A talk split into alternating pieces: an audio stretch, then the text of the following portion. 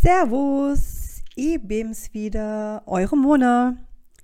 Da, da, da, da, da, da. Das war, ach, ihr wisst schon was. In der heutigen Folge erzähle ich euch kein Erlebnis von mir, sondern etwas, das meinem wunderbaren Freund Carsten passiert ist. Zu Carsten muss ich sagen, wir haben uns im Bus kennengelernt. Besser gesagt an der Bushaltestelle. Wir fahren jeden Morgen damit zusammen an die Bahnstation und haben direkt erkannt, dass wir den gleichen Humor haben.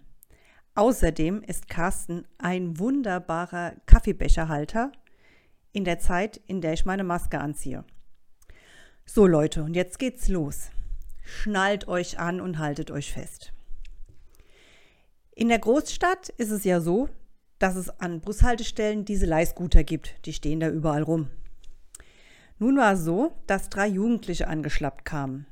Alter so zwischen 17 bis 20 etwa. Carsten nannte sie Nummer 1, 2 und 3.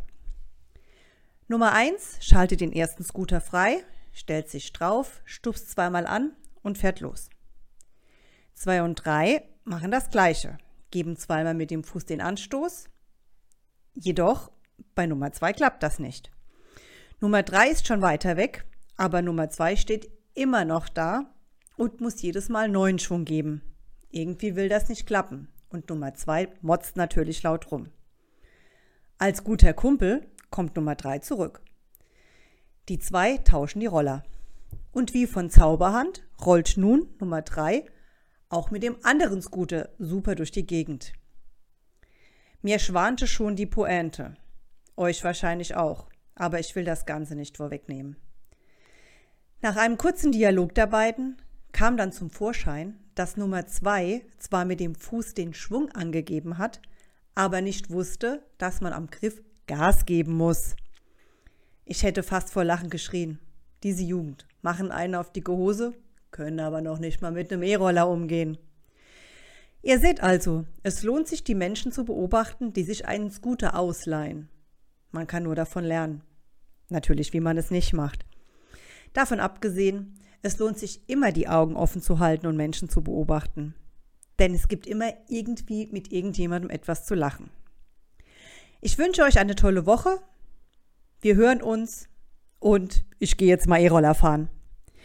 Bis bald und nochmal danke an meinen lieben Carsten für diese Geschichte. Eure Mone.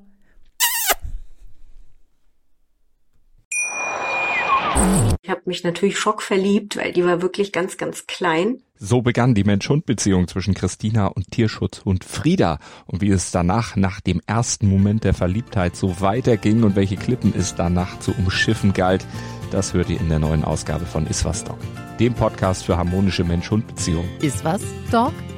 Mit Malte Asmus. Überall, wo es Podcasts gibt.